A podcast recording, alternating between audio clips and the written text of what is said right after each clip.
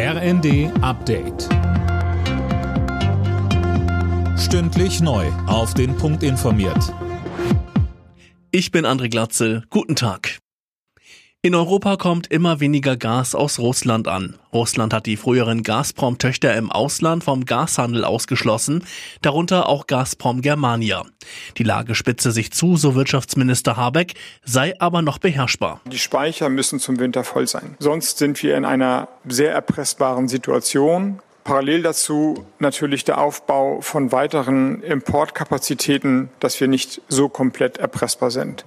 Und sollten die Gasmengen so zurückgehen, dass nicht mehr ausreichend viel eingespeichert wird und wir die Speicher voll haben im Winter, dann sehe ich politischen Handlungsbedarf.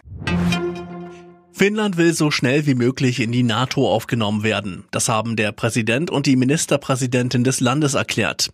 Sönke Röhling, was heißt so schnell wie möglich? Also wie die beiden sagen, wollen sie noch am Wochenende den Aufnahmeantrag stellen und dann müssen alle 30 Mitgliedstaaten zustimmen. Das ist aber wohl nur Formsache. NATO-Generalsekretär Stoltenberg hat bereits erklärt, Finnland sei willkommen im Bündnis und der Beitrittsprozess würde reibungslos und zügig verlaufen. Die Reaktion aus Moskau ließ auch nicht lange auf sich warten. Dort spricht man von einer eindeutigen Bedrohung für Russland und warnt, das mache die Welt nicht sicherer.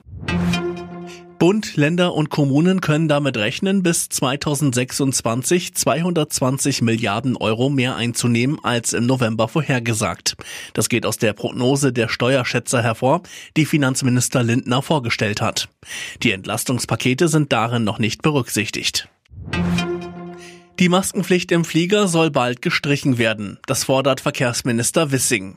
Anfang der Woche hatte ja die EU bereits das Ende der Maskenpflicht beschlossen. Da sollte man keinen Sonderweg gehen, so Wissing. Auch in Bus und Bahn soll die Maske bald nicht mehr Pflicht sein. Alle Nachrichten auf rnd.de